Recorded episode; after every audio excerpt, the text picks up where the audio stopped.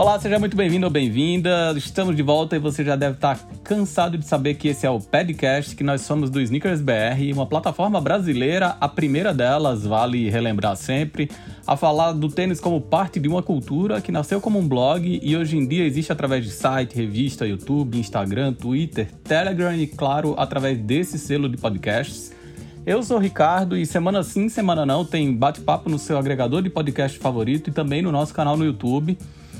É, chegamos à segunda metade dessa temporada de 2021 e aí se a filha do designer deixar aqui, a gente vai continuar de casa, quando possível, fazendo o que está ao nosso alcance para levar o melhor do entretenimento sneakerhead para você, ainda respeitando as regras, as orientações de distanciamento social e, claro, evitando aglomerações. Bom, para fechar os recados iniciais, se você está nos vendo, ao invés de somente nos ouvir, já aproveita para assinar o canal se você ainda não assina, deixar aquele joia, ativar as notificações, fazendo tudo isso enquanto esse maravilhoso time de personagens fixos aqui desse nosso elenco dá os seus ois. Começando por ele que, pelo visto, tá aí na contagem regressiva para se vacinar. Ah, sou o único que não. Ah, não, o único não, né? Infelizmente Não, tem, temos- tem, tem mais um que tá desfalcado, É isso aí. mas temos. Sou uma das pessoas que está contando os dias pra tomar a agulhada. É, e no caso eu, Guilherme. Prazer. Ah, eu ia perguntar isso. Você quem é mesmo? Guilherme Lopes. Eu mesmo. O outro amigo de gorro hoje, temos dois do time do gorro, dois do time do moletom com capuz. Você que tá aí direto das saudosas Olimpíadas do Faustão. As melhores Olimpíadas que já existiram, né? É, muito Vamos ba- falar a verdade. É, hoje, dia que a gente tá gravando esse podcast, inclusive, data oficial da abertura das Olimpíadas de Tóquio, Essa Mas eu não a sua? conheço. Conheço só Não? a do Felipe. que seria as Olimpíadas de quem, Felipe? Tem gente que não tá Faustão. vendo você. Fa- ah, do Faustão aqui, ó. Ah, Olimpíadas do Faustão. Agora ele que tá fazendo propaganda de Space Jam desde o episódio passado. Eu. Sim, eu também não me vacinei ainda e só não tô contando os dias porque eu não sei exatamente quando é que eu vou poder me vacinar. Daqui quatro semanas, cinco semanas. Cacete. Novinho! É, quem manda ter 19 anos, né? E agora você, que tá aí direto da piscina da casa onde o 2000 comemorou 40 anos. Não, não é desse lugar. Não é não. Ah, eu sou o Gerson, estou na frente da capa do Tiny Music ah, Songs from Vatican Gift Shop do Stone Temple Pilots, que fez 25 anos agora, esse ano. E E aí, é um nome curtinho, fácil de decorar, É inclusive. Time Bills, Burn, Pallet, Tano Tempo Pile. a arte de John Adam, e aí... Ah, fez 25 anos e saiu a Inclusive, versão. no último podcast tem um comentário. Acho nos dois últimos. Tem um no último perguntando o nome da banda, que era a capa, é, o, o background que o Felipe tava usando, que, não- que falou que não deu pra entender. Alguém tem que entrar lá Turn e. respondi lá, Style. respondi Turn lá. Style. Ah, e, a, e o outro perguntava como era o nome da banda que você tinha recomendado. Então, Tinha é Lucidacus, que é a mina, e Turnstile, que é a do Felipe. É isso, então todo mundo já deu oi, já A se banda é apresentou. minha, eu comprei ela. Comprou? Comprei. A Ah. banda do Felipe. Então, como acontece todo episódio, a gente vai direto pro tema sugerido por cada um de vocês. Hoje, sem convidado, convidada especial, mas com direito a quatro pessoas muito especiais aqui conversando comigo, como sempre. Os mais especiais de todos, depois de todos os outros. Quem Depois de começa todos com. os outros? É, Depois de nós é nós de novo. isso. E aí começa você, Felipe, com o seu tema, vai? Bom, vou começar aqui. Independente de marca ou silhueta, é, se vocês tivessem que sugerir um tema pra virar uma, uma cor de um tênis, é, que tema que seria esse? Agiotagem. Boa! É, tema bom esse. Gostei. Hemorroidas. Não precisa. Meu Deus! Hemorroidas. Hemorroidas? ele Gostei também. fazer uma coisa legal, acho. O agiotagem é na pegada daquele. daquela resposta do tweet da Serasa. É, Aham. que a. Serasa seja uma. Eu escutei um áudio esses dias num podcast e aí a mulher falava assim: Alguém conhece algum agiota que não mate, só bata? então, não sei. Talvez seja um Pode tema. ser também. Felipe, eu vou responder sua pergunta com seriedade. Ó, sabe uma coisa que eu acho muito bonito? Eu, a minha família é do interior de Pernambuco. E o pôr do sol no sertão, na maioria dos dias do ano, tem umas cores muito bonitas que, inclusive, ano passado, que eu passei uma temporada lá na casa dos meus pais, eu fiz várias fotos de pôr do sol. Entre, sei lá, maio e junho, tem uma paleta de cores bem bonita. Acho que isso aí viraria um belo pack. Mas eu, mas eu falei, tá eu falei sério mesmo, né? é um assunto que vem na minha cabeça assim, tipo, por mais estranho que seja, não tem aquele dunk que. A gente até falou sobre ele já aqui, que tem um, um interior que parece um cérebro aberto e tal, não sei o quê. Mas, mas acho que é melhor num cérebro do que outras do- partes, né? Não, mas de, Então, né? de repente você coloca só um, faz um tênis bonito, aí tons de O vermelho e tal, não sei o quê, e deixa a história meio que pra galera chutar o que que é. De repente quando a- Gerson. vai lançar, fala, ó, é sobre hemorroida. É o famoso Goldsy, tá- né? Com uma fixação, né? Pelo ar ultimamente, rapaz, Né? no podcast. É, quê? é culpa do Pelo aro. é culpa do Space Jam. Que é foi isso? só coincidência. Acho que hemorroida seria legal. Não recomendo. comprar- compraria um- Couve-flor, né? Você compraria um tênis de hemorroida já? Claro, por que não? Se o tênis fosse bonito.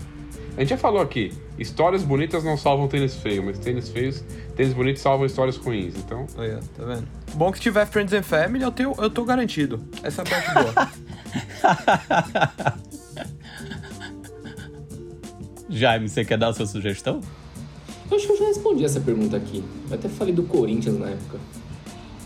É verdade. Corinthians não é tema, não, já. Acho que é, Pra caralho. tênis, já fizeram quantos? Mas já fizeram uma coisa feia. Ainda falta uma coisa bonita. Então tá bom. Temos? Felipe, e você? Qual é o tema que você gostaria de ver transformado numa Callaway? Ah, eu dei a pergunta, né, pra vocês pensar, não pensei no, na resposta. Mas peraí. Seu cachorro, Elvis. pensei- Não, não, vou. Jogo rápido. O. Minhas bicicletas. Cala tua boca. o Moinho São Jorge aqui de Santo André. O salão de mármore do Moinho São Jorge. Caralho, Pronto. Aí sim. Ó. louco, hein? Louco. Pô, ia vendo? ser da hora. Salão de mármore do Moinho São Jorge. Que inclusive muita gente acha que é um prédio abandonado e não é, né? Então, agora ele- eu acho que ele tá meio que parado, porém ele não é abandonado. Tipo, sempre tem segurança lá Não, e então, tal. mas E parece que teve tem até dias, uma tipo, mini ano- operação dentro, mas, tipo, uma escala mínima. Tem, teve uns dias, tipo, no ano retrasado, tipo, que você passava de noite e, tipo, as luzes do salão de mármore estavam ligadas. Fantasmas. Ô Felipe, mas tem um bagulho que você, chama, você citou isso aí, eu, sempre tenho essa curiosidade. Você é um maluco que tem, tipo, orgulho de ser de Santo André? Você carrega a bandeira, a bandeira e tal? Hum, puta, não, não tenho orgulho, mas o Moinho São Jorge é um lugar que eu.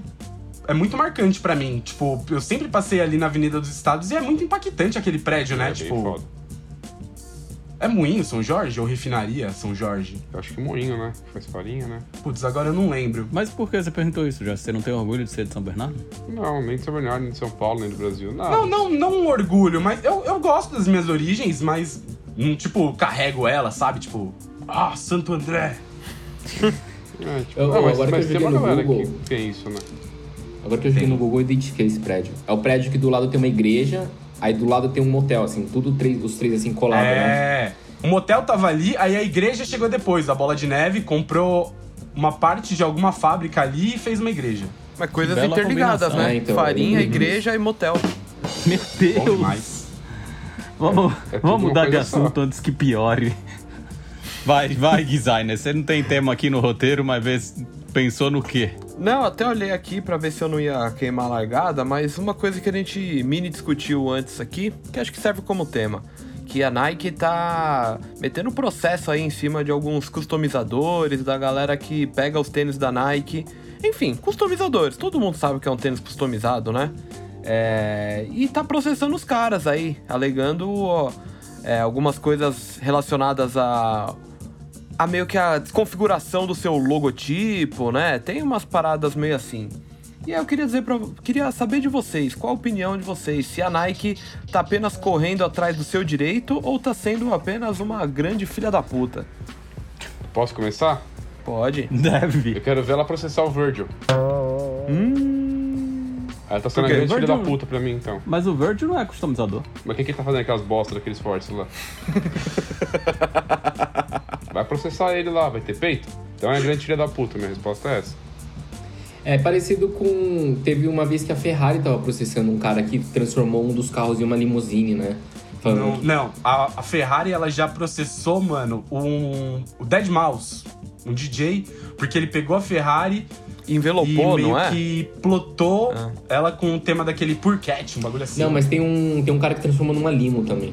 E aí a Ferrari fala, ah, não, aí tipo, tá, tá botando a, a segurança do próprio motorista em risco.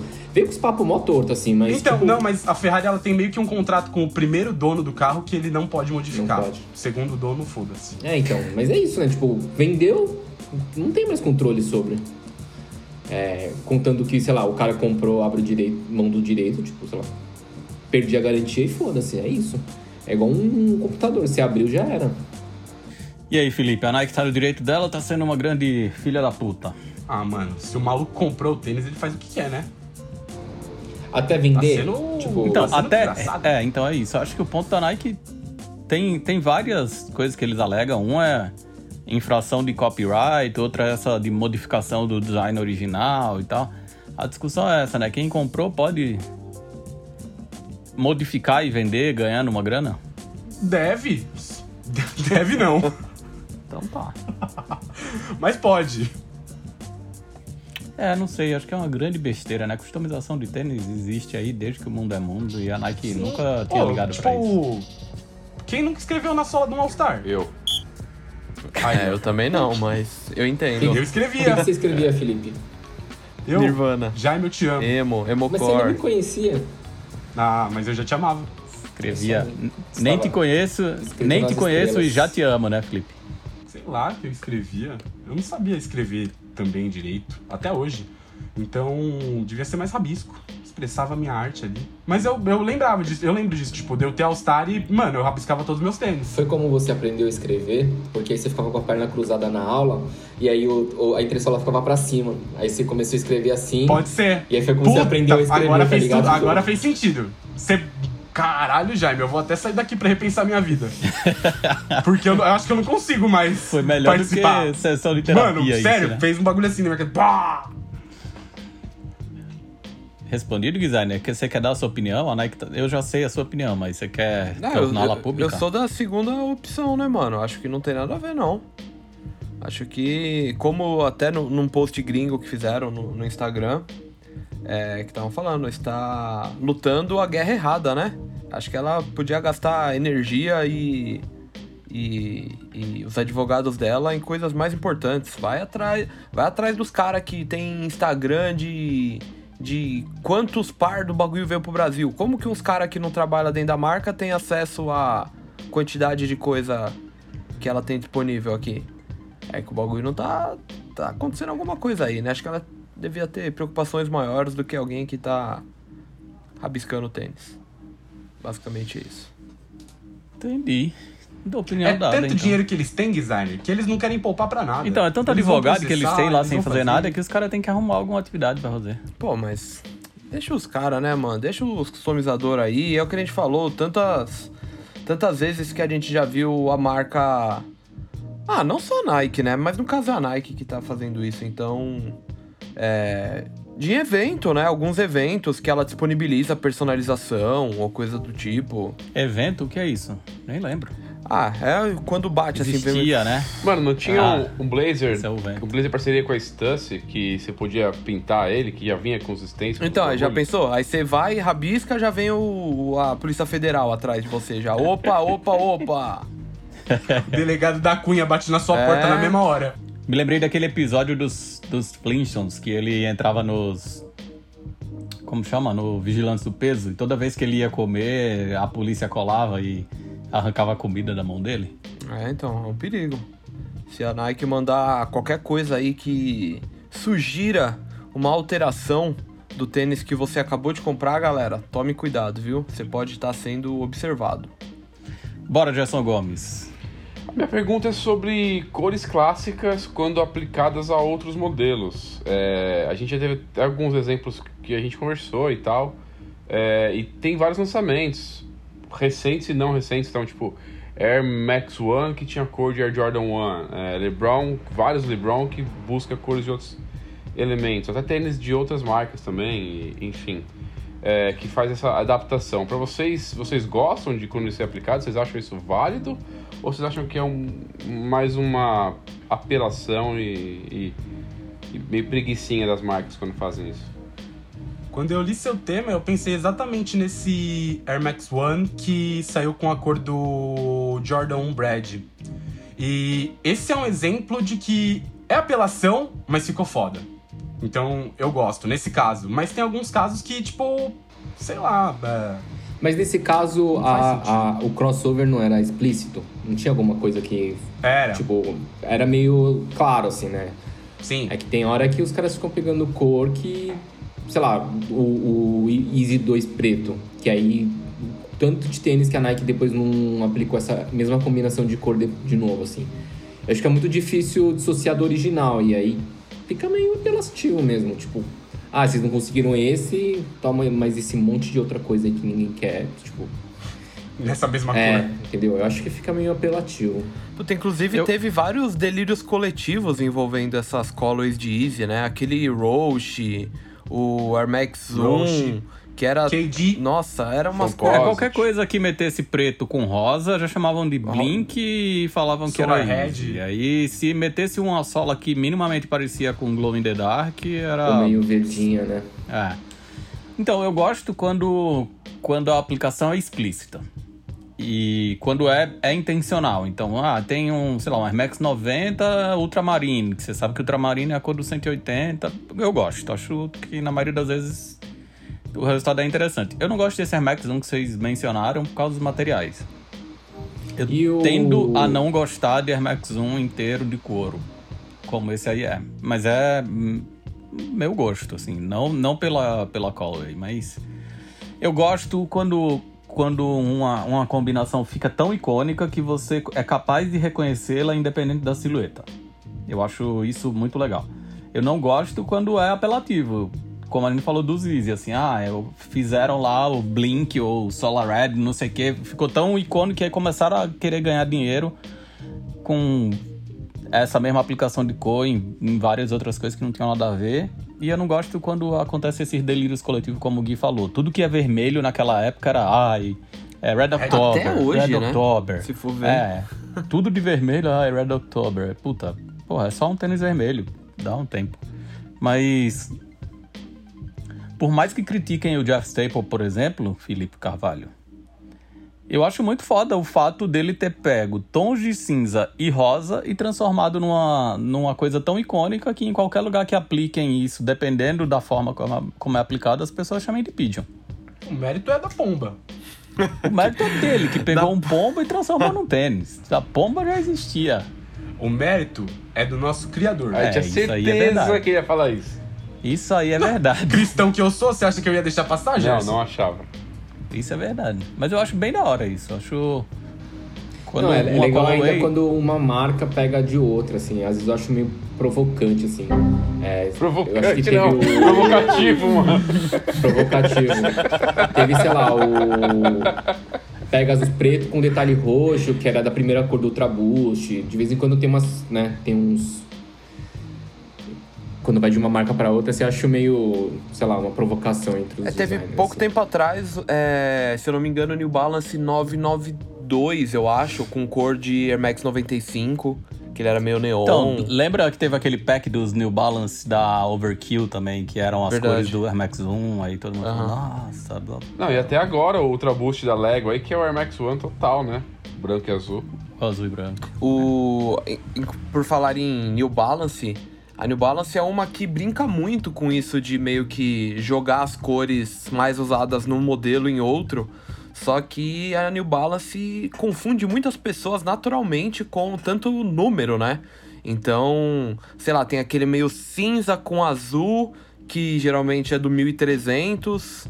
Aí você acaba vendo ele em algum outro que lembra o 1300 e, sei lá, dá uma confundida assim. É, E a New Balance foi a primeira a entrar na briga do Pigeon, porque depois do Dunk, o primeiro tênis Pigeon do Jeff Staple foi o New Balance. É, e aí na sequência ele lançou o Converse. E aí começaram a, a- na primeira é, no, no lançamento lá do primeiro New Balance, teve muita discussão de será que ele pode usar esse esquema de cores? Será que o esquema de cores era dele ou era da Nike? Mas eu acho que ele foi mais esperto do que a Nike. E antes de aplicar o esquema de cor no Dunk, ele registrou como sendo dele. Porque aí não tem como. E acho que é bem difícil é, entrar na justiça por uso de cores, que acho que a Nike não consegue, a não ser que seja um, um tom que ela mesma desenvolva, é, patentear o uso das cores, né? Mas o tema ele registrou como sendo dele, então ele, a partir daí ele criou Pigeon, Black Pigeon, White Pigeon, Panda Pigeon. O que mais de Pigeon, Felipe? Ah, tudo que era bicho que ele podia fundir, né? Quase um Digimon. É. Inclu é, até falando de, de registro de cores e tal, é um- uma polêmica que houve uns tempos atrás. Polêmica. Forma dá pra fazer a conexão. Teve o Easy 700, né? Easy Boost 700 Vanta, né? Que é o preto. O preto mais preto E do mundo. tem tem uma polêmica envolvendo esse tal do Vanta Black, né? Que seria o preto mais preto que existe, que é, sei lá, 99,9% de pigmento preto, vamos dizer assim. Tem a treta com um artista, né? O Enish Kapoor, que é aquele cara que fez aquele... Onde que tem aquele Feijão é, gigante. feijão gigante cromado? Chicago, Enfim, tem várias obras dele que são bem Chicago, famosas. Aí em E- Chicago tem o feijão? É. Acho que Chicago, talvez sim. seja. E, só, e ele é famoso por ser um tremendo de um idiota, né? Muito por causa de que ele meio que comprou os direitos, né, do Vanta Black. Então, tudo que é nomeado como Vanta Black ou que faz uso desse pigmento, meio que tinha que ser pago pra ele, ele co- começou a cobrar um valor brutal assim, pra que as pessoas tivessem acesso àquilo. E a própria comunidade artística, né, viu isso com maus olhos. E tem um outro artista que comprou uma briga fodida com ele, fez um preto que é muito próximo do Vanta Black. E sei lá, o Vanta Black o cara cobra 100 mil dólares em X quantidade, o cara tava cobrando, sei lá, 10 dólares. Mas enfim, esse lance de. Só, só falei pra fazer essa. essa pra jogar aqui esse lance de é, compra de direitos, de coisas que às vezes não convem Eu sei que a Nike dono, tem né? registro do nome infrared. Só que infrared não, é, não era o nome original da cor, né? É, o nome original da cor, sei lá, era Solar Orange, se não me engano. Uhum. Alguma coisa orange. E aí ficou conhecido como infrared e, e é isso. O nome infrared a Nike usa, mas o tom várias marcas já, já usaram. O Volt tem direito também? Não. Então, Yellow Volt, né, era o nome original da cor. E aí depois a Nike ficou usando só Volt, Volt, Volt. E imagino que eles devem ter registro do nome, mas não sei se da tonalidade. Bom, enfim, né? É, tem, o, tem o rosa mais rosa também, né? Nesse bagulho de cor também. É, então, é do- Aí. então, que é desse mesmo cara. Do cara que do mesmo comprou cara? a briga com o Enish Kapoor.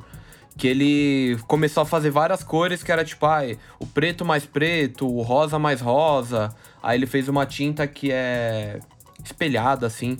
Que é tipo, é aqui.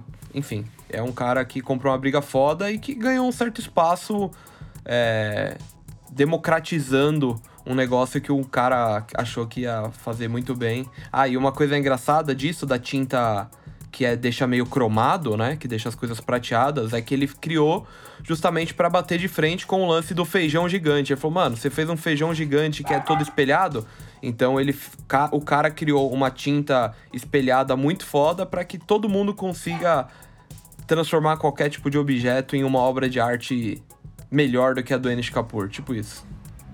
Isso aí. Da hora. Tretas. Respondido, Gerson Gomes? Opa. Agora é a vez dele aí, direto de Space Jam. É, minha pergunta é um pouco, tem um pouco a ver com o tema principal. A gente vai falar um pouco mais de tecnologia mais pra frente, mas eu queria saber se vocês têm algum tênis aí preferido com a temática olímpica, alguma colorway, alguma alguma edição. Eu me lembro de dois aqui. Eu lembro dos Dunks, não lembro de qual Olimpíada que era. 2008. Um pack de Dunk, que era dunk, um Dunk todo em couro, matelaçado. Matelaçado, 2008. 8 do 8 de 2008 eram as cores dos Gostava anéis desse olímpicos. pack. Gostava desse pack. E gosto também daquele Air Max 90 What the Olympics? Não sei o nome, mas que tem tipo as cores olímpicas meio que misturadas nele. É bem bonitinho esse tênis. Não lembro nem se é um Air Max 90 mesmo. É um uh, Hyperfuse. Um Hyperfuse. É. Eu acho bem bonito Se esse for o que eu tênis. tô pensando, é um Hyperfuse. Ba- base branca Puta, com detalhes. desse. Bem foda. É, com várias cores, tipo, das. das dos. Dos É, esse aí Dos foi olímpicos, Copa de dos 2012. Olimpíada de 2012, né? Oh, Olimpíada 2012. Hyperfuse era bem foda, o Air Max 90. Eu também pensei em dois. Eu gosto muito do pack de Air Max 1, é, da cerimônia de abertura dos. Da cerimônia de encerramento, acho que dos Jogos Olímpicos de 2008, que era couro perfurado, um dourado e um prata. Com a sola translúcida cheia de glitter. Eram bem bonitos. Tenho os dois esfarelados. E em 2012 teve um um tênis de Flyknit que era do, dos uniformes olímpicos, que tinha jaqueta, e aí esse foi, acho que tinha 100 pares só. Eu sei qual que é esse. Esse aí era do. A Nike fez pros atletas sem bandeira. Isso. Então era um branco com detalhes em todas as cores. E aí era naquela, naquele começo da loucura do Flyknit, multicolor.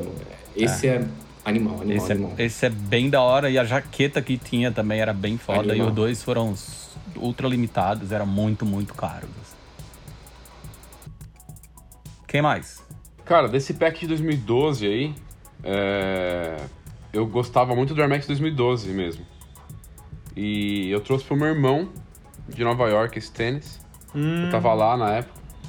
E, e, putz, é um tênis que eu me arrependo muito de ter comprado pra mim, tanto ele quanto o Air Max 90. Eu achava bem da hora. É, esse que o Ricardo falou era bem da hora, do, Air Ma- o- do Flyknit. É, teve um também que foi preparação pra Tóquio, talvez, o Flyknit Racer, que tinha uma pintura especial. Que era, era uma coisa de, de jeans, talvez. Não, não, ele é azulzinho, de, é, de- do denim japonês. É. Quem tem um desse aí é o Pedro Andrade. É. E Que ele também são de 100 inverno, pares e ele é numerado, não. A Nike fez um SFB Flyknit pros, pros medalhistas. Eu acho que é isso. E esse tênis sumiu, né? Tipo, E é um tênis bem legal, esse FB, né? bem da hora. Mais altinho, né? Meio tchuca, assim. Oh, eu, tenho, eu me lembrei do branco aqui. Então, mas é engraçado você gostar desse tênis e você odiar tanto o Mars Yard. Porque o Mars Yard é construído em cima do mesmo tooling da SFB. Ah, mas só tem a sola em comum, o resto é completamente diferente. O tooling é igual, né? Ah, Ele calça igual. Não, pô, isso é Flyknit, tem nada a ver. Ah, então, beleza. Você tá dizendo que não tem nada a ver, mas é o mesmo tênis com um cabedal diferente. É o mesmo tooling. É o mesmo carro com outra carcaça. Não, não, não. É, desculpa aí, mas a comparação foi bem infeliz. O tooling é a alma do tênis. Tanto é que é a coisa mais cara pra se fazer. A sola é a alma do tênis. Tá bom, mas o tuning? não é o que menos Quando- aparece. Tuning é caro mesmo, tunar carro, tunar tênis. Tooling. Quando, é, a coisa mais cara pra fazer num tênis é a, é a forma da sola. Por isso que tem tão menos solas do que cabedais. Então, se um tênis compartilha a mesma sola com o outro, é muito mais provável que ele seja parecido com o outro e não diferente. Aí temos uma confesso que eu discordância nem de 300%. conhecia o SFB. Fui atrás aqui, abri o navegador aqui do lado. Gostei. Tem um outro tênis que eu me lembrei de Olimpíada que eu ganhei e que é bem da hora, que é um Kobe que teve da Olimpíada do Rio. Que é um, 11, né? Um Kobe 11 Low, que é de Flyknit branquinho com verde, amarelo e azul, assim, que só vendeu lá no Rio. Bem bonito também. Cara, esse tênis pra mim foi uma grande surpresa de ver o quanto o cabedal dele é duro ao vivo. Eu achei que ele fosse É. mó fofinho, mas não é. E tem um outro tênis temático olímpica que, não, que eu esqueci de falar, que eu gosto bastante, que é o. Eu sempre confundo o nome, mas eu acho que é o Uptempo, que tem as letras grandonas. O Air Uhum. Max, que, que é azul marinho com branco e Armora vermelho. tem. É, esse eu acho bem da hora também. Achei. Designer. Não, achei curioso que ninguém citou absolutamente nada que não fosse da Nike. E. e ele- eu fui até olhar antes da gravação. E quase sempre quando fala de coisa olímpica, eu sempre lembro ou dos tênis que era muito, ah, é coisa de medalha. Tem vários, né, que são metalizados, tipo é, ouro, prata e bronze. E. E dos que são com as cores da bandeira dos Estados Unidos, né? Como o Armor Up Tempo. Mas é. Eu lembrei de vários que eu escrevi no, no último ano no site pro do Japão, porque são colors geralmente mais simples, né? Com branco e vermelho. A ASICS fez algumas coisas bem legais. A Reebok fez um Stamp and Fury que é nas cores dos anéis olímpicos, então esquema também bem coloridinho, mas de um jeito legal assim. E enfim, acho que os que eu mais gosto É, são mas já esses... que você mencionou, talvez pensando bem, assim, o tênis que, olímpico que mais tem a me marcado é o Futurecraft, né? Que a gente tem um na redação hum. da época em que só ganhava esse tênis quem era medalhista olímpico. Sim. E, apesar de fomos, né? não termos sido medalhistas olímpicos, a gente ganhou pá lá no Rio de Janeiro, né? Uhum. Que é ainda falei dele esses tempos justamente porque agora a Adidas é, lançou o Futurecraft 4D, né? Que é muito parecido, porque é inteirinho preto. Então meio Inclusive que... fizemos Rio dele essa semana. Então atualizaram a entressola e, enfim, as minhas opções seriam mais. Provavelmente mais recentes, porque anteriormente a grande parte das minhas lembranças é dessas coisas muito dos Estados Unidos que eu não acho muito bonitas em geral. E. Acho que é isso. Você, Jaime Ha? Ah, eu fico com esse Flyknit Lunar dos atletas sem bandeira e acho que o Air Force One de 2008, o Bird's Nest, é muito foda também. O é. seu lado meio translúcido, aqueles painéis é, um emaranhado assim. E era um Só não é mais borracha. foda porque pesa 315 quilos. Aquele mais pesado é do que. Muito bonito também. Mais pesado do que o do ano do Coelho, que acho que é um dos tênis mais pesados que eu tenho. Putz, acho que Air Force mais pesado que eu já vi na minha vida é o de cabedal que nem do Fanposit. Que, nossa, também. Nossa, é, é, é, é, bizarro, assim, você pegar na mão aquilo e você fala, mano, não é possível que falaram que isso aqui era uma boa ideia de ser feito. Respondido, todo mundo então deu sua opinião olímpica? Sim. Vamos continuar então falando de Olimpíada? Vamos. Já que hoje, o dia que a gente tá gravando esse podcast, foi o dia da abertura das Olimpíadas 2020 em Tóquio, que na real estão acontecendo em 2021. E aí eu batizei o tema principal desse nosso podcast número 11 de inovação e Olimpíadas, cadê a criatividade que estava aqui? Bom, em 2008, como a gente falou aqui, teve Pequim, a primeira, os primeiros Jogos Olímpicos cobertos pelo Snickers BR, que havia sido oficializado como um veículo de cultura sneaker no ano anterior. E aí, lá em 2008, teve o famoso 8 do 8 do 8, que foi não só o dia da abertura dos Jogos Olímpicos de Pequim, mas também o dia do lançamento da Nike Sportswear como categoria, né? Até então a Nike não tinha uma categoria só dedicada ao lifestyle. E aí foram muitas as novidades apresentadas. Teve Dunk, teve Air Force One, teve Windbreaker, teve Cortez, teve um monte de coisa. Mas para os jogos, as principais inovações foram o Lunar Long, a espuma que acabou aparecendo em diversos modelos olímpicos, depois migrou para o lifestyle.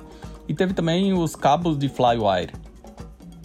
Daí em 2012, quatro anos depois, teve Londres. Londres foi a luta do Flyknit contra o Prime Knit, né? Começava a era dos tricôs tecnológicos, dos calçados muito leves, das tramas multicoloridas, e aí o mundo dos tênis, pelo menos, nunca mais seria o mesmo porque a gente sabe bem o que aconteceu depois de 2012, tricô tecnológico para tudo quanto é lado, as máquinas foram ficando mais baratas, os tênis mais acessíveis e por aí vai.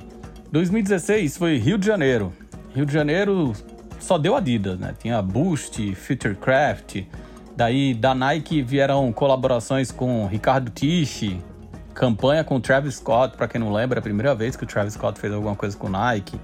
É, teve collab com Kim Jones, Undercover, teve o Kobe que a gente mencionou aqui. É, foi essa fase de ouro dessa briga Adidas versus Nike.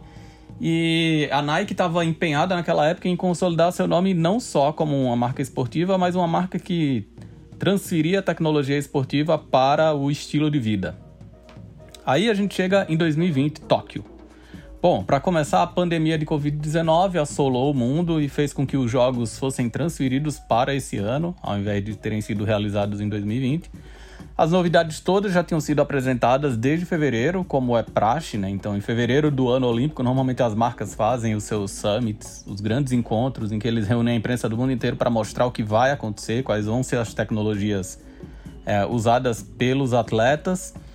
E aí muitas dessas novidades elas foram é, guardadas para esse ano e outras foram adaptadas, né?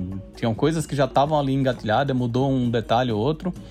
Ano passado, em algum podcast, a gente já se perguntava se eles iam manter as novidades anunciadas ou se iam correr contra o tempo para desenvolver alguma coisa muito nova.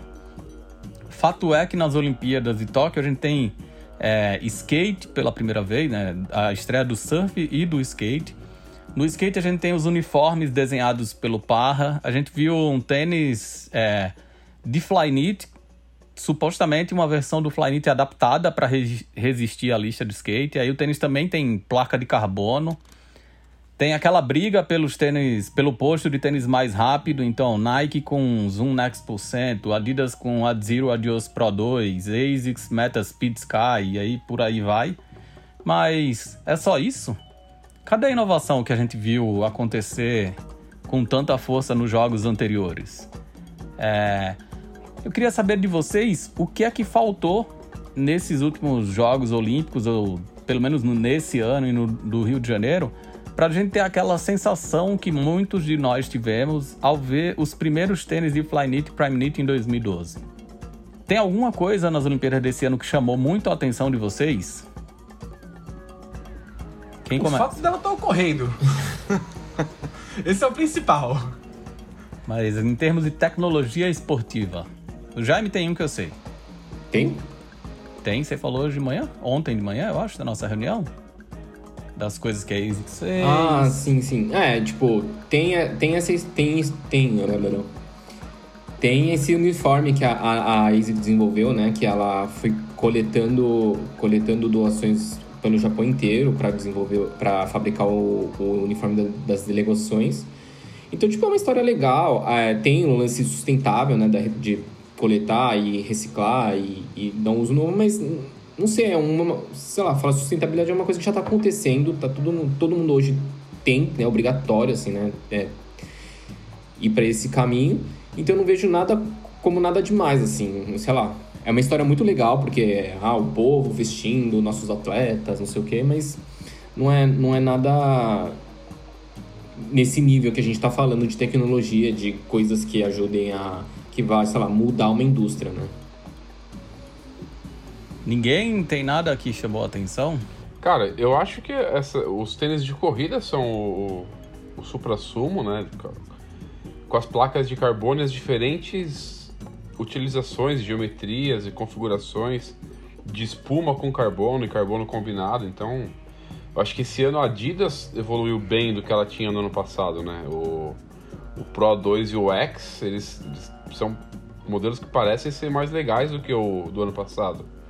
O Alpha Fly também já é melhor do que o Next, assim. E eu acho que, embora isso não tenha sido de fato para essa Olimpíada, porque essa Olimpíada atrasou um ano, que a tecnologia acabou já rolando tempo atrás, é, a gente está muito acostumado com ela e está começando, a dar, tá começando a não dar muito valor para ela, assim, mas o quanto esses tênis de corrida evoluíram, assim, chegar ao ponto dos caras ter que buscar, junto com os órgãos, regulamentar até que ponto pode se usar a tecnologia no tênis ou não, se é uma placa, duas placas, se são fibras, se são. Acho que isso é um bagulho muito. vai muito além, assim. E a gente não pode perder a quantidade que está evoluindo.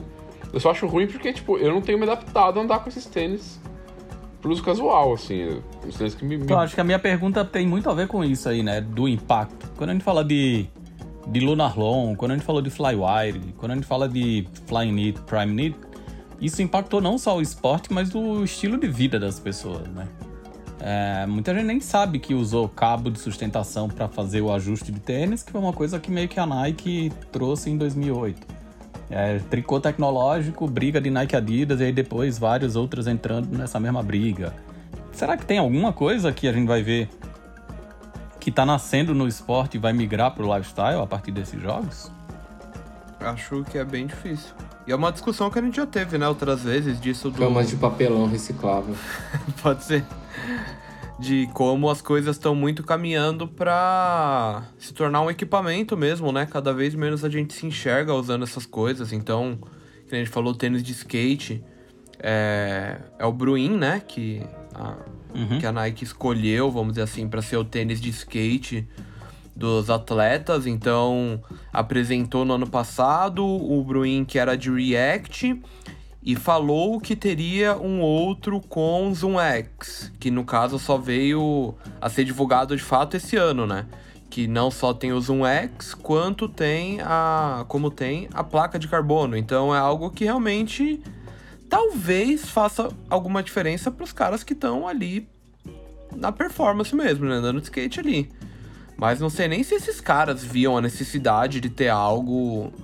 Sabe, porque a, a, Nike no próprio release, assim, quando ela apresenta o modelo, ela coloca assim, ah, que a placa de carbono e o Zoom X, como na corrida elas meio que dão um impulso, no skate funcionaria de forma meio semelhante, então, para dar mais pop, que basicamente pop é o cara entre aspas, pular mais alto, né? Pra um, uma linguagem de leigo, assim. O cara conseguir dar uma manobra mais alta.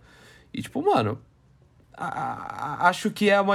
Acho que é muito uma desculpa para colocar tecnologia e dar essa impressão de que eles continuam é, sempre puxando, né? Impulsionando a, a, as inovações. Mas, no fim das contas, achei que, pelo menos nessas Olimpíadas, as coisas realmente estão caminhando muito para esse lance de equipamento e muito distante da nossa realidade, né? Aí já pensou isso daí é uma grande mordida na sua língua, designer? O Nigel vai lá e dá um olho de 3 metros? Caralho, e ganha as Olimpíadas só nisso? Seria Imagina. Bom. Imagina o, sei lá, o Thiago Lemos com um bagulho desse no pé, mano. Aí ele ia voar, sai da órbita. o, eu acho que um outro, um outro esporte que tem mais a ver com, com a gente e com o lifestyle assim, seria o basquete. E também não tem, assim, um, um tênis olímpico criado para Olimpíada, né? Os caras estão indo com que as marcas então, têm, assim. Eu, eu acho que num outro podcast, ou numa reunião nossa, eu comentei dos tênis que a Nike fez, que é de basquete, que é. Cada um é meio que para um tipo de jogador. Aí um é pro jogador que corre, um pro jogador que dribla, um pro jogador que pula muito. Tipo isso. E se eu não me engano, eu cheguei a ver que um deles ia ter uma Callaway, sei lá, dos Estados Unidos, assim, sabe? Tipo, amarelo, amarelo não, branco, azul, marinho e vermelho. Então eu imagino que seja meio que uma aposta, mas é uma parada muito debaixo. que passa muito abaixo dos radares, né? É são tênis que baixaram abaixo dos radares de quem joga basquete e viu esses tênis sendo lançados aí nos últimos meses e que nos jogos acho que também não vai chamar muita atenção, não. Os caras tá com vergonha, acho, de falar muito alto isso aí, né? Falaram só pra eles lá dentro. Porque... Requentaram uma ideia que é da rainha, né? É. E tipo, já, não, mas os, os Kobe já tinham isso também, né? Lembra que tinha um Kobe que se tirava a parte interna, palmilha e tal, e meio de uhum. neoprene, que era ou de força ou de. A própria o Jordan, o Jordan 28, acho que era mais ou menos assim, né? Que tinha várias meias dentro. Que vinha em três gavetas, né? É, que tinha. Uhum. É... E o Jaime lembrou uma coisa interessante, que na Olimpíada de 2008, a Nike anunciou que tinha feito calçados para todas as modalidades, né? E de lá para cá, os, talvez os investimentos tenham diminuído, né? Pelo menos em modalidades que são mais visíveis Não, que a e... gente. Eu ia falar que, tipo, o Gerson falou, ah, acho que tá ficando muito equipamento, né? Muito específico. É, e aí, até escutando a, a, o GIF descrevendo o Bruin, dá a impressão de que o Bruin é, vai ser um tênis que vai ser especificamente para quando você estiver andando de skate. Tipo, o skatista não vai nem conseguir usar no rolê, sabe? Que é, e aí, né, o skate que é essa, essa adorada prática esporte, esse esporte adorado aí pelos atletas e, e tem tá essa coisa do, ele, do lifestyle, né? Do cara, tipo, tá exatamente trajado da mesma forma que ele tá no rolê ou durante é, a performance dele, né? E, e esse Bruin dá a impressão de que o cara não nem consegue sair com o tênis porque ele é muito específico, sei lá, a placa de carbono e, sabe? É, é uma coisa que não, é difícil ver o desdobramento. Não sei se é porque é muito novo ou é porque chegou num nível que é uma coisa que as pessoas não precisam pro dia a dia, sabe? Você vai botar um tênis de placa de carbono pra andar na rua e o quê? Chegar tá tudo... 3% mais rápido na padaria? Tá tudo virando o maior da natação de anos atrás, meu. É, então. Bom, e aí isso me leva à minha última pergunta. Eu quero saber, será que nós ficamos mais exigentes ou será que a gente chegou mesmo num beco sem saída onde tudo ou quase tudo de mais impactante já foi inventado ou vendido? Ah, eu acho que meio que nenhum nem outro, assim. É... A gente não tá tão exigente porque de fato não teve tanta coisa, né? Mas falar que não vai ter mais lançamento, os caras tiraram o tênis feito de tricô da vovó, mano, um tempo atrás, tipo pode nascer muita coisa ainda, né? É, eu acho que daqui a pouco vai surgir a grande novidade é. aí de novo e. Acho. Então, acho que no fim é das contas vai né? ser uma grande disputa do, entre os atletas para melhores resultados e números e as marcas vai ser uma eterna batalha de marketing, né? Vai chegar no fim das contas isso, de querer quem convence melhor os atletas e o consumidor de que fez uma coisa que vai ser melhor de fato, né? Mas você acha que os caras não podem criar nada inovador mais? Nunca mais? Talvez Cara- a gente esteja no final de um grande ciclo. E aí, agora, sei lá, tipo, começou ali em 2008, 2012. Tá acabando um grande ciclo de. de que aí foi com, né, Prime Init e, e, e Flyknit principalmente. E aí a gente agora vai ficar um tempo meio morto até alguém te ter a próxima grande sacada e aí dar mais uma reviravolta, assim. Mas Na eu hora lembrei que- de uma coisa, falando até de, de lifestyle e de como as coisas casam, de tecnologias, que quando a Nike fez o Summit para as Olimpíadas de 2012, que apresentou o Flyknit, é, eu lembro que eu tava com o Ricardo na época acompanhando e tal, é, teve uma coisa que eles lançaram que foi o Feel Band, né? Que a pulseirinha que media ali a, a sua, a sua quantidade de atividade física, que não era nada preciso, não era nada, não era nenhum, nenhum um medidor certo, assim, para quem tava praticando alguma atividade.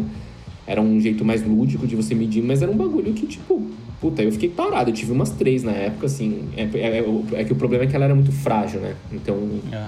tinha que trocar logo.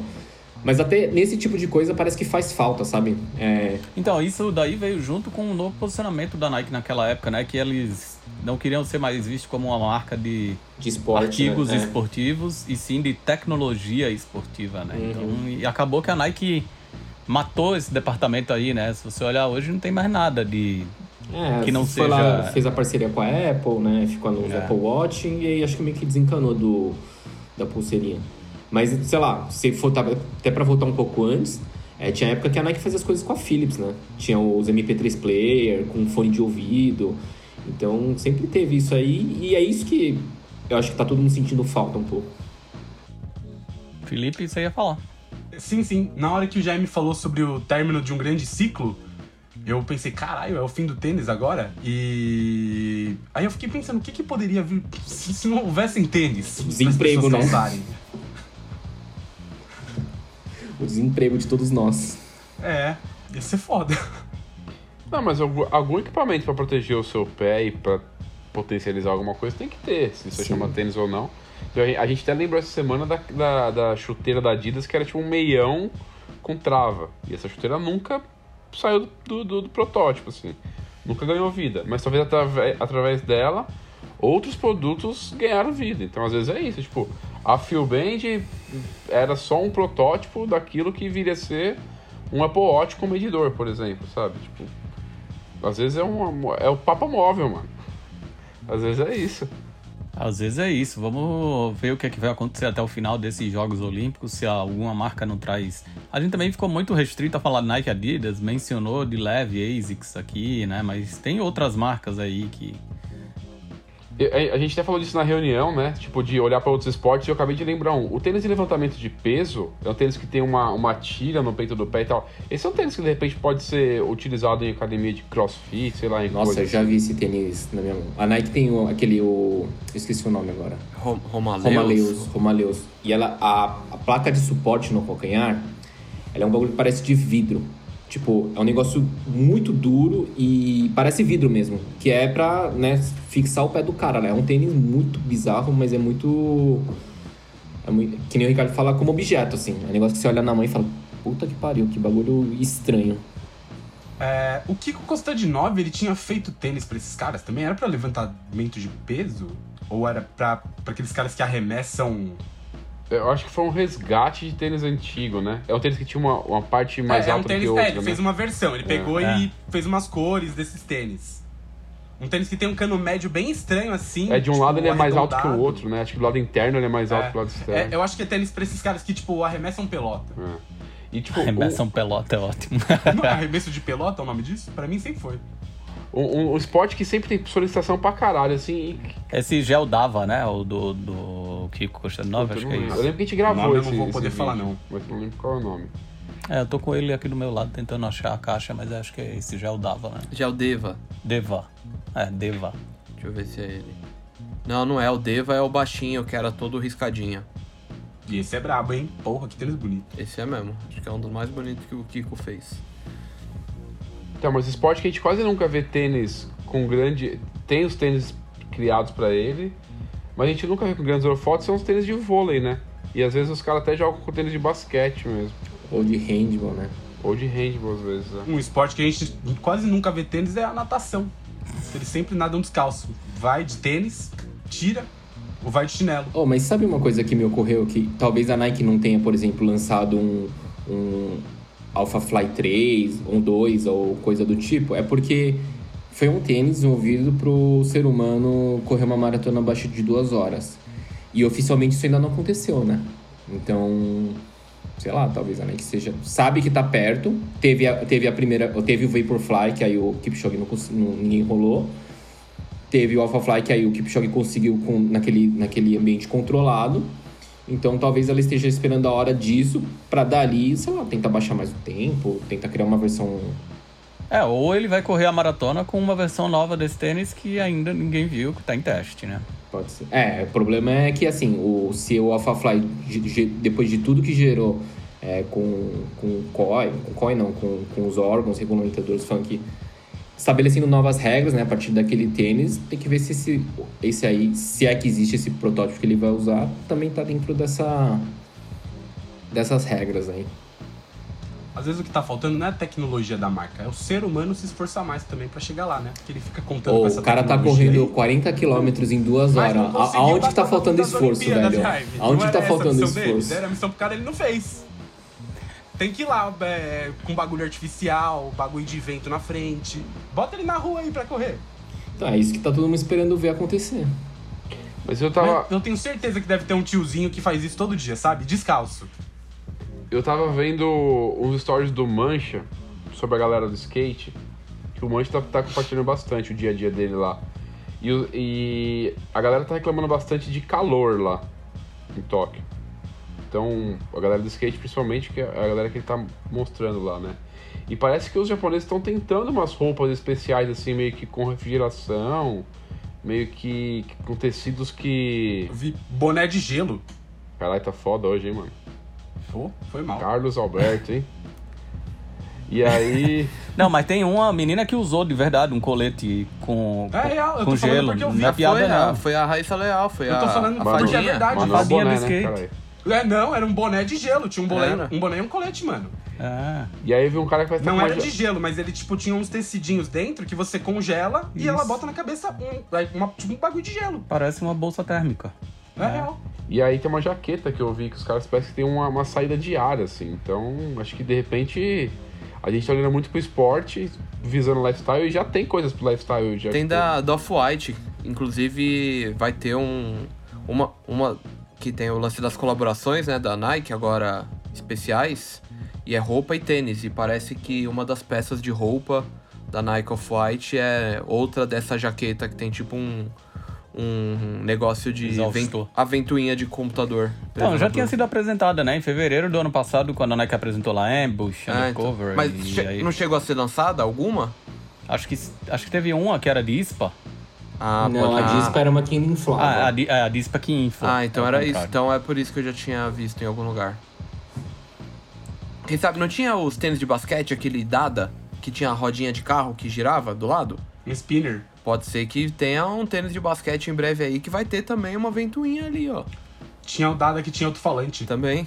Olha, Muito foda. só falta um Bom. porta-mala e ser rebaixado.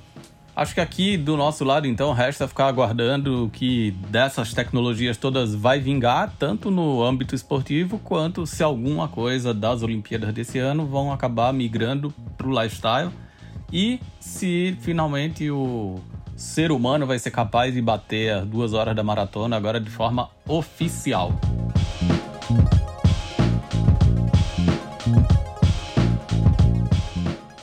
Agora a gente vai para aquela sessão fixa desse podcast que não teve no episódio passado e uma galera reclamou, mas voltou agora nesse, que é quando o designer faz aquele filtro, aquela peneira dos comentários que aparecem nas nossas redes sociais e no grupo do Telegram para trazer pra gente aqui na sessão que chama Comentando comentários.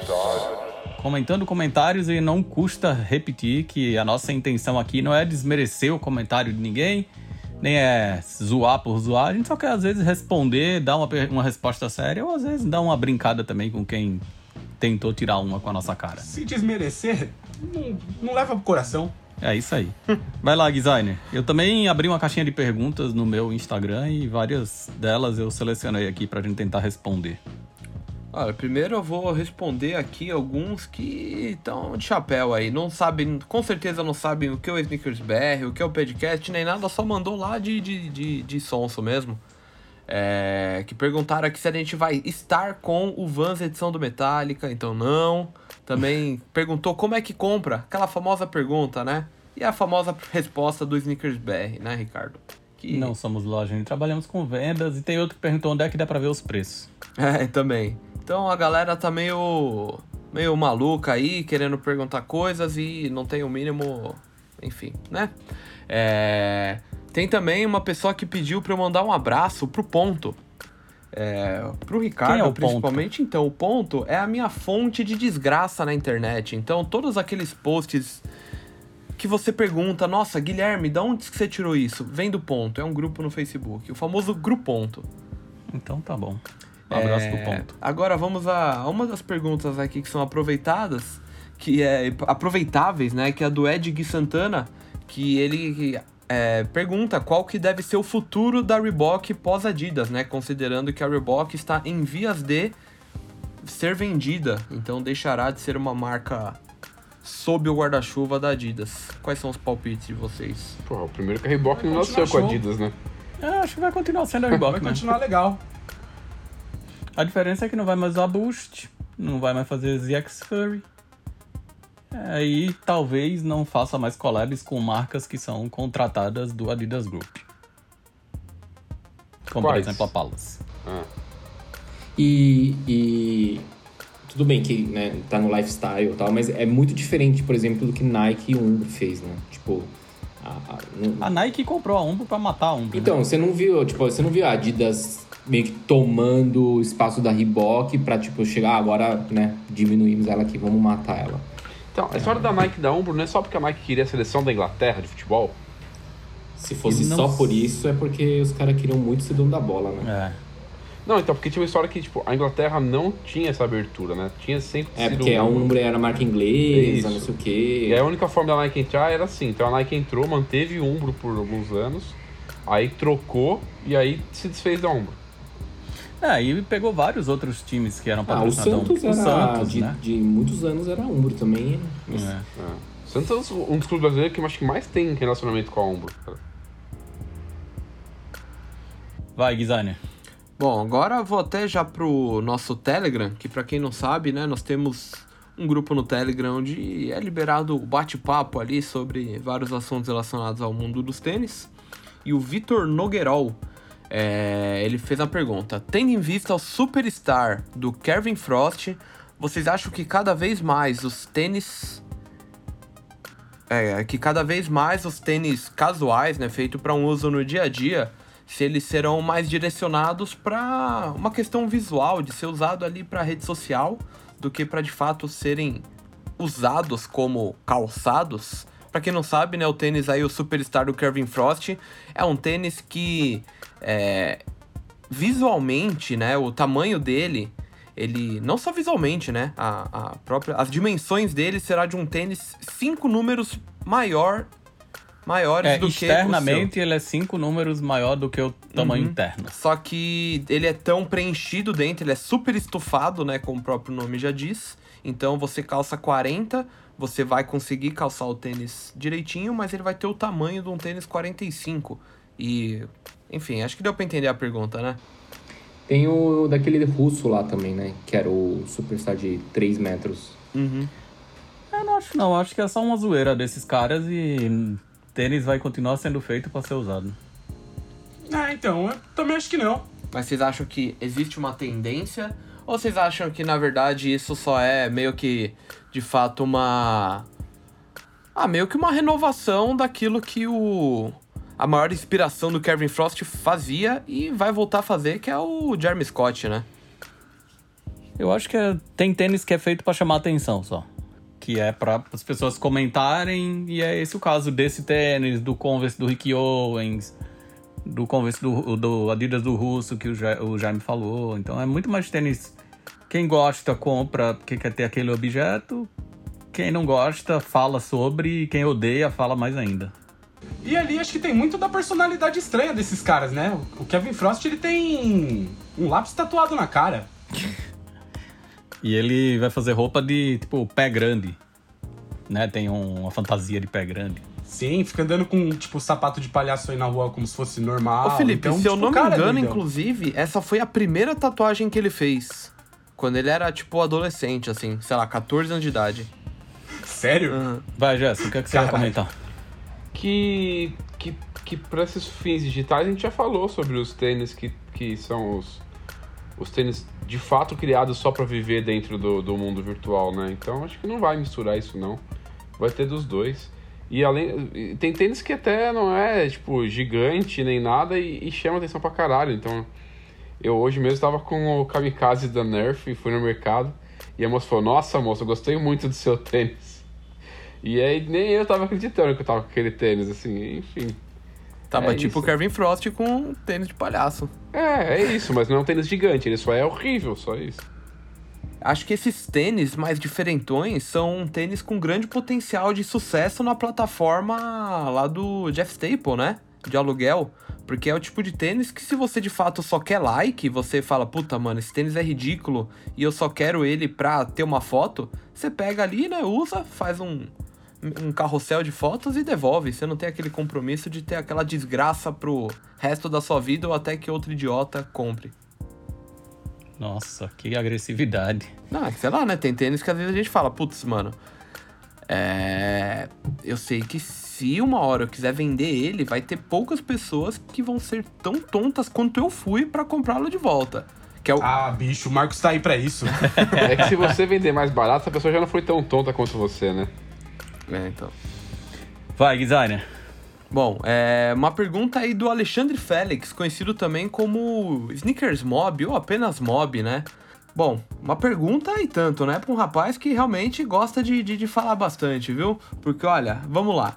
Estamos vendo as marcas se moverem muito para um pensamento sustentável e o reuso de seus resíduos.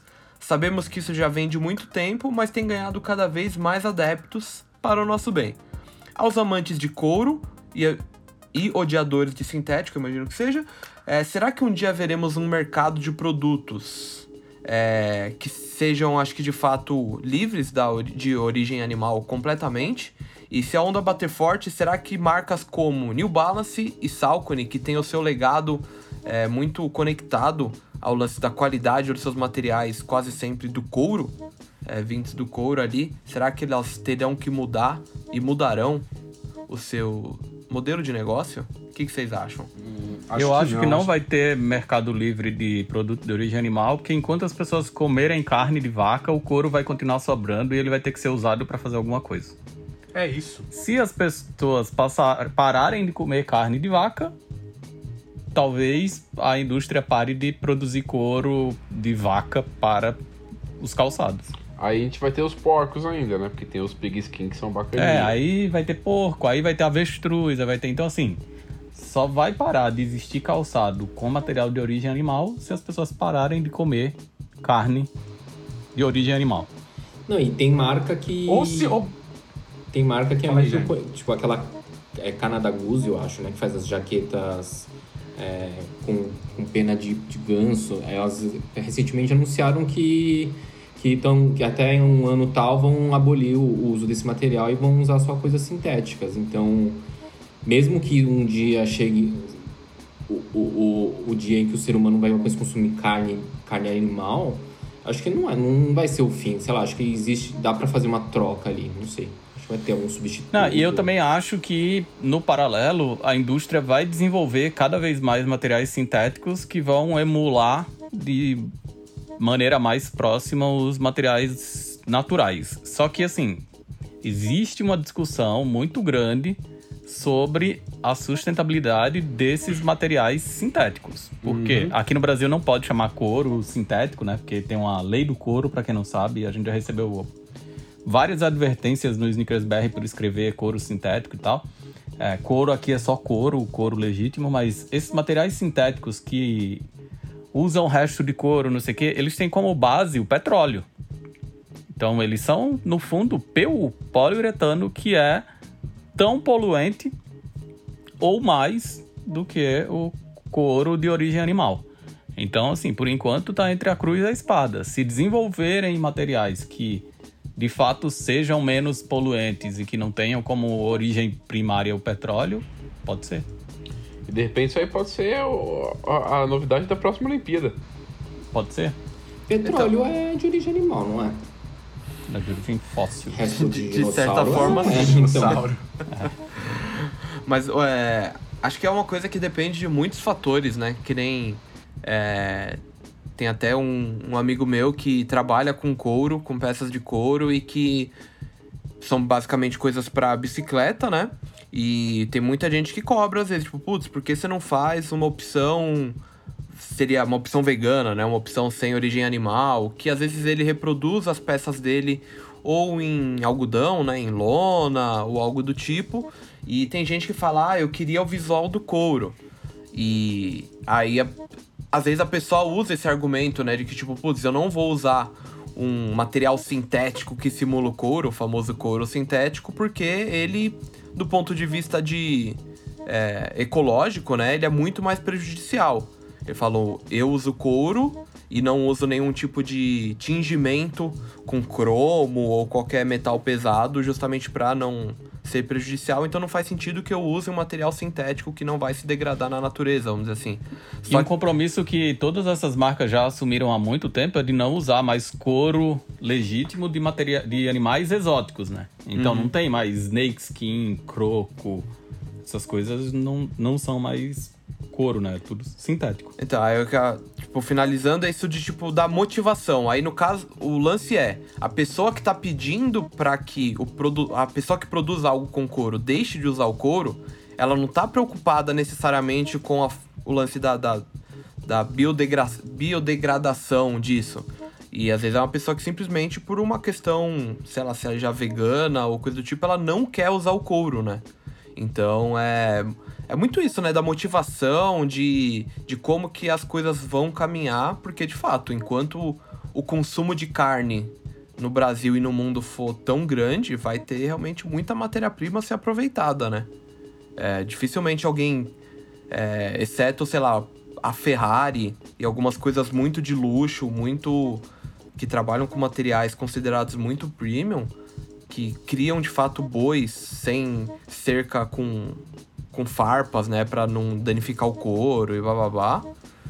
É, De resto, ninguém cria boi pra tirar a sua pele, né? Mas é um ciclo no fim das contas. Mas tem a própria Gucci, né? A gente falou no site uns tempos atrás que apresentou uma linha de tênis é, com um material feito por ela, né? Que é o Demetra. Que a gente. ah, que ela apresentou um tênis que é meio como se fosse um tênis de basquete, ou aquele Gucci Riton, sei lá como que fala, também feito com esse material.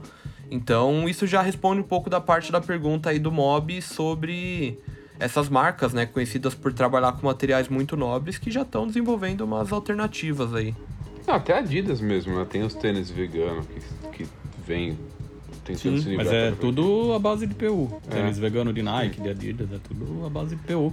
Teve algum desses designers que fez um carrossel de Instagram bem grande falando sobre a farsa da sustentabilidade na indústria dos tênis, falando que por enquanto é uma grande utopia. Que é quando a gente tá falando de tênis vegano, tênis vegano Aí é o que o Gui falou, é a motivação. Então tá bom, eu vou usar o tênis vegano porque eu sou contra a exploração animal. Ok, mas você precisa estar consciente de que aquele seu tênis faz muito mal ao planeta, talvez até pior do que o, o tênis de origem animal, que na verdade tem a, a filosofia de que já que vai comer a carne, aproveita o máximo possível do bicho, né? É, eu acho que isso é, o- é o. Então, é, é um, é um ciclo, né? Não é algo que do nada vai. Ah, se. Mesmo que. Enfim, vai demorar muito para o- o consumo de carne realmente diminuir a ponto de impactar brutalmente né, nesse fornecimento de material. É, e são indústrias que acabam se alimentando uma da outra, né? Então, sei lá, né? Manda aí, próximo. Bom, a outra pergunta aqui é de um rapaz que é, é chamado de ocupado lá no Telegram, não faço ideia de quem é ou o nome dele. É. Uma pergunta, uma discussão que a gente fala bastante, né? Vocês acham que estamos vivendo um momento de euforia e que talvez a bolha desse mercado, né, do, do que envolve os sneakerheads, vocês acham que essa bolha vai estourar num futuro breve aí? E se isso acontecer, vocês acham que o nosso nicho vai sobreviver? Não, eu não acho que estamos vendo uma bolha, já vimos várias bolhas. Estamos vivendo várias bolhas ao mesmo tempo. Algumas delas vão estourar sim em breve e o nicho vai sim sobreviver. Então, eu sempre eu pensei muito nessa última parte dele, de tipo, se o nicho vai sobreviver. Se é um nicho, né? Ele nunca dependeu de um, uma coisa muito. Do mainstream. É, ele né? nunca A não ser que ele seja um reseller perguntando. Não, ó, é, tem um. Naquele documentário lá no. Entrando de Solar na Cultura Sneaker, tem um professor da USP que fala uma coisa muito engraçada quando perguntam: será que a moda dos tênis vai passar? Ele fala: a moda desses tênis, desse tipo de tênis, pode passar, mas a do tênis nunca vai passar e vai virar outro tipo de tênis. Então a gente já viu muito isso acontecer, né? Dunk já foi moda em 2007, 2008. Virou tênis de rap rock emo colorido. Saiu da moda. Tênis de plataforma. Vans era vermelho. É, Janoski. Superstar, Stan Smith, Easy, Tênis de salto. É, Boost, é, NMD, afins, aí Off-White, aí voltou o Dunk, aí sabe, aí vai, vai ficar se renovando. É isso. In- Inclusive, você falou do. do. entrando. entrando De sola. de sola na cultura. é, e tinham revivido, né, no grupo do Telegram uns tempos atrás esse. esse documentário que, pra quem não conhece, tá disponível lá no Vimeo, né? Do rapaz que produziu. E. E é engraçado ver isso, de tipo, é, ele é de 2009, Oito. Dois- Então, um, um documentário que foi gravado em 2008, em que um dos tênis mais falados ali naquele momento, mais mostrado por vários dos personagens é o Dunk, o Dunk Low. Então, um tênis que agora, 13 anos depois, tá de novo bombando pra caralho. Inclusive, tem trechos do documentário que foram gravados numa festa que foi em homenagem ao Dunk. É, então. E, e é engraçado, eu comentei com, com a Ana disso, que é muito engraçado você ver é, alguns dos argumentos, né? Disso de tipo, nossa, porque, meu, o mercado cresceu muito. Cara, não dá- não nem pra comparar o mercado que cresceu muito em 2008 com o de hoje, né? Que a gente fica... Não, sur- mas é que lá cresceu de zero a um. Não, então, e agora... Já é um crescimento Então, absurdo. e agora já cresceu muito mais, e é engraçado Agora cresceu de como- 1 a 100. É, se isso existisse, né? Imagina a gente ter contato com o nosso eu lá de 2008 ou com outras pessoas lá de 2008 e falando, mano, isso aí que você tá chamando Você de. não sabe o que vai acontecer. Isso aí que você tá chamando de explosão dessa moda que você tá falando que vai passar. Não passou, não, viu? Tenho que te falar uma coisa que o negócio tá, tá louco. Mas é isso aí, cara. Tava menos 4, cresceu 5%, foi pra 9%, cara. A conta é essa pra algumas A pessoas. conta é essa. Porque, por exemplo, você tem uma moeda, aí você joga a moeda, aí a cara, coroa, cara, coroa, 231 vezes. Por que não? Bora. Vou agora para as perguntas que vieram para mim. Bom, várias perguntas também, meio dica de calça e tênis. Calça Não é bom, dá, né? sair de casa sem é ruim. E tênis é, É. bom também. Ó, o Iglesias Carlos Alberto perguntou qual o futuro dos sneakers? Conforto, tecnologia, novos modelos, sustentabilidade ou tudo junto? Tudo junto. Nossa, é tanta coisa que eu até Tudo me perdi. junto e separado também. Conforto, tecnologia, novos modelos, sustentabilidade ou tudo junto? Ah, se Acho der que pra ser tudo principalmente junto, conforto, tecnologia e sustentabilidade vão andar de mão dada, né? se der pra juntar tudo, aí tá perfeito, né? Mas... Difícil. Ó, o Ivan Minerira perguntou qual tênis vocês já deram para os seus pais ou gostariam de dar de presente? Estamos nos aproximando do Dia dos Pais, né? Por isso que ele perguntou. Puta, Pô, vou falar da minha mãe. Eu dei um Air Max One, aquele crepe. E é um tênis que ela pirou, mas ele descolou a sola de crepe. E aí ela não consegue mais usar. Que tem os pelinhos do lado, sabe? Uhum. No sushi. Bem bonito esse tênis. O meu Puta, pai eu- Pro meu pai deu um Rainha Yacht e pra minha mãe um Planet Racer. Ó, eita. Que discrepância. Ah, Mas meu o- pai, mano. Aquilo ali é um jagunço da porra. O meu pai herda muita coisa que, que a gente calça o mesmo tamanho. E eu ainda tenho vários tênis na casa dos meus pais, mesmo não morando mais com eles. Então, tem muita coisa que eu já usei. Eu, às vezes eu pego e falo, puta, vou acabar não usando, que meu pai acaba herdando. Até comentei do recentemente do ZX2K Formar, que é do Craig Green. Que é um tênis que eu falei, putz, esse tênis é legal, eu coloquei no pé, é um tênis bizarramente confortável, mas falei, eu não vou usar. Mas eu sei quem vai. E proporcionei essa alegria pro meu pai. É... Putz, tem o tênis da, da On também, que eu usei algumas vezes. Eu falei, putz, vou deixar na casa dos meus pais. E agora, toda vez que eu vou lá, tá meu pai usando. Meu pai tem gostado bastante. E falando aí, já que falaram também da mãe, minha mãe, uns tempos atrás, foi. contraiu o tal do coronavírus aí, né? A Covid-19. E ela estava num momento bem chateada, né? Minto, acho que foi até antes, acho que foi quando meus, meu pai e minha irmã estavam. Mas enfim, estava um clima ruim na casa dos meus pais. E eu dei um slip-on do Onde Está o Wally pra ela. E ela ficou muito feliz, tadinha. Me mandou foto dela meio que chorando, assim. E eu fiquei mó feliz de poder proporcionar isso pra ela. Assim como também quando eu dei os do câncer de mama pra ela. Que minha mãe venceu essa desgraça aí. E fiquei feliz de proporcionar isso pra ela uns tempos atrás. E ela gostou bastante. Bom demais, hein, Tudo foda, cara. Parabéns. Jaime Han. Pô, já dei muito Ultra Boost pro meu pai. Meu pai gosta de usar pra correr. Acho que tem uns três que tá assim, moído, sem sola nenhuma, chegou no boost. Então sempre tem oportunidade e ele ganha um.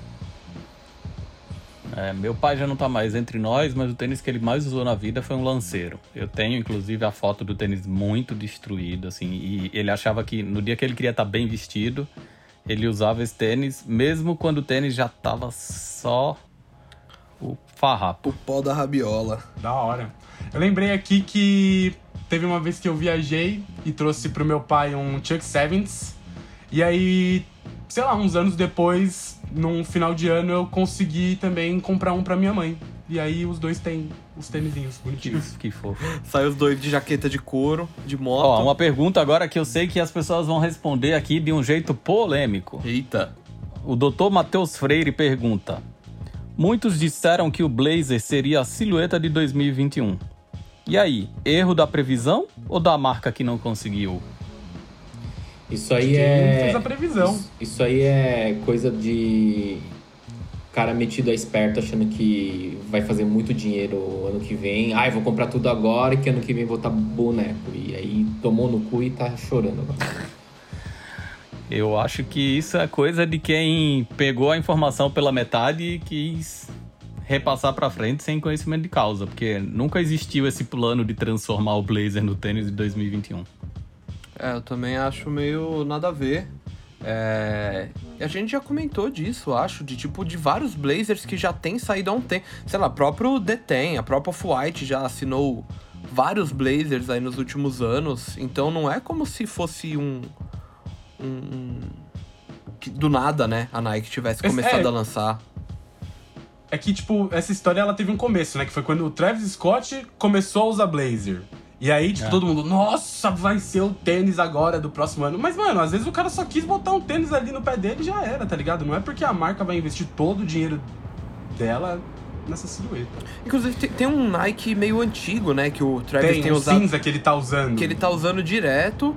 E, tipo, É, direto, um as pessoas, Acho que é- uns sites meio que postam, ah, e ele tava vendo o jogo da NBA com tal tênis, ah, que é o tênis Uhum. de 1915 dele, e, tipo, mas ninguém tá tentando transformar o negócio, nossa, ano que vem É, esse é então. o tênis, é o tênis. Não, mano, tipo, O cara só tá usando o tênis que ele quer ali. Bora pra mais uma. É, o Léo Abreu 2410 perguntou: se um tênis seu pudesse durar pra sempre, qual seria? Felipe, Air Jordan 1 Shadow. Já tá durando, já tá durando. O meu seria o meu Viagra, né? Pra nunca precisar. Então você usa Viagra, você não vai falar qual que é o tênis. Que? Nike Você Neva. falou- Nike Neva é o tênis que o Jaime considera o Viagra dele. Sim, sim, mas é que pra quem não sabe, pra quem não acompanha o podcast, vai entender que o Jaime só quer ter uma fonte de Viagra infinita. Ah, Pra quem não acompanha o podcast, é, tá Por perdido favor. aqui. Não, mano, então não pode chegar ninguém novo? Caralho, Jaime. Vai, designer. Olha a briga, crianças. Cara, acho que meus dois. Putz, três tênis que eu gostaria muito de tê-los pra sempre. Porque eu gosto muito. É o Mars Yard, que eu uso bastante, gosto muito. O Air Max 1 Atmos Elephant, porque é um dos tênis mais bonitos já lançados na história. E acho que talvez o meu.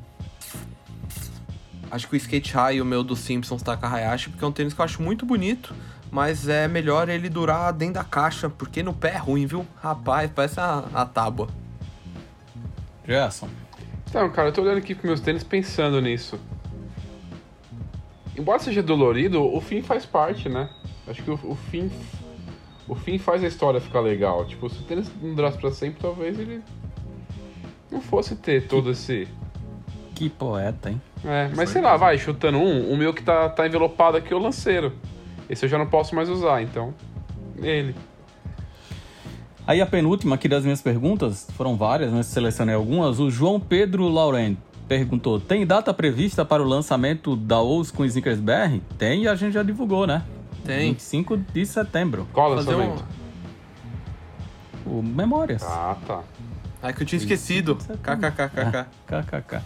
E a última, o V7007 perguntou qual é o tênis que eu não podia mostrar. Ah, tá. É, no dia que esse podcast for pro ar, vai faltar dois dias pra você saber qual é o tênis que eu não podia Uhum. mostrar. Ah, E tem a ver com um que o Gerson citou agora há pouco. Ah, citei vários já. Então, é isso. então pronto. Tem mais pergunta aí, designer? Não, né? Não, já, já passa a régua. Passa a régua então, dizendo que esse foi o 11º podcast de 2021. Mais um dos podcasts com selo Snickers BR de qualidade. Daqui 15 dias a gente tá de volta no seu agregador de podcast favorito e também no nosso canal no YouTube. Mas antes de dizer tchau, tem muito conteúdo SBR espalhado por aí e o Gerson é quem vai dar Opa. a informação sobre onde, quando, por quê. É, isso aí, tem Snickers BR no nosso site, né? Então, o www.snickersbr.co. Todo dia um monte de novidades sobre li- lifestyle sneakerhead pra vocês. Tem o nosso Instagram, que é sneakersbr, que é o mesmo endereço do Twitter. E tem outros vídeos aqui no nosso canal do YouTube, pra você que tá vendo no YouTube, né? Ou pra você que tá só assistindo, tá só ouvindo no podcast, você vai lá no nosso YouTube que você vai ver vários vídeos, tanto de unboxing review quanto do estagiário, enfim, vários outros que daqui a pouco vão falar mais. Também tem o W Sneakers BR, que é a nossa plataforma feminina para quem tem pés pequenos, nossa plataforma feminina, ou para quem tem pés pequenos, né? Ou para quem quiser Tá. consumir o, cons- o conteúdo, só isso. Hoje ele tá, hoje ele tá difícil. Eu Tá, né? elogiei e ele engasgou. tá difícil não, tá? Ficou bonito do mesmo jeito. Além disso, designer, o que mais tem de Snickers BR espalhado aí pelo mundão? Ah, tem muita coisa, viu? Logo mais tem nova edição do SBR Report, onde a gente aponta várias tendências, dá- damos várias informações do nosso mercado aí, né? É, A qual a gente pertence. Tem também o Sneaker Nerd, do nosso querido amigo Marcos, né? Eu ia falar que não é tão querido assim, mas é, sim, o Marcos é um cara legal É aí, queridão. então, ó, vamos dar essa moral pra ele aqui, pra que ele apareça em breve. Tem também o programa do nosso estagiário, que é o Stag Taon, ou Stage Taon. Temos também a revista de número 16, logo mais aí nas ruas. Adoraria falar que nas bancas, né? Mas nas bancas é difícil hoje em dia. E temos também nosso outro podcast, que é gravado pela queridíssima Thaís Alvarenga, onde ela conta histórias de vários clássicos aí da cultura sneaker. Inclusive, hoje estamos gravando e justamente hoje, que no caso é uma semana antes de quando vai pro ar, sai o episódio novo aí falando do Puma Suede. Então. Mais conhecido como. Nike Cortez hoje. É? Então errei. Na Puma Suede foi o anterior. Cortez. Isso. Então, então Nike É, ó, Cortez. já tem Cortez, Puma Suede, já teve Adidas Sam Smith, Adidas Superstar. Tem mais coisa. Reebok boa. Freestyle. Reebok Freestyle, é. Boa. E aí, pra fechar, o nosso amigo do e-mail produção tem mais um recado, porque agora o Snickers BR também tá no Telegram, certo, Felipe Carvalho? Tá lá na internet, nesse site. Aí você baixa lá o Telegram e procura ali no, na lupinha lá, SBR News, e tem o chat também, que é onde rola as interações. No News não tem interação, só as novidades ali que estão no site. E no chat é, a, é aquela furdúncio, né? E o chat é Sneakers BR Chat, então procura lá. Sneakers BR Chat aí, ó. Jaimito, algum recado final? Não é só uma gripezinha, viu? Melhoras pra você aí, que você tá ficando com a cara muito derrubada agora no final. É isso então, valeu, até a próxima. Tchau. Tchau. Falou, Tchau, gente. Tchau, tchau. tchau. Até mais. Petcast, um podcast Snickers BR.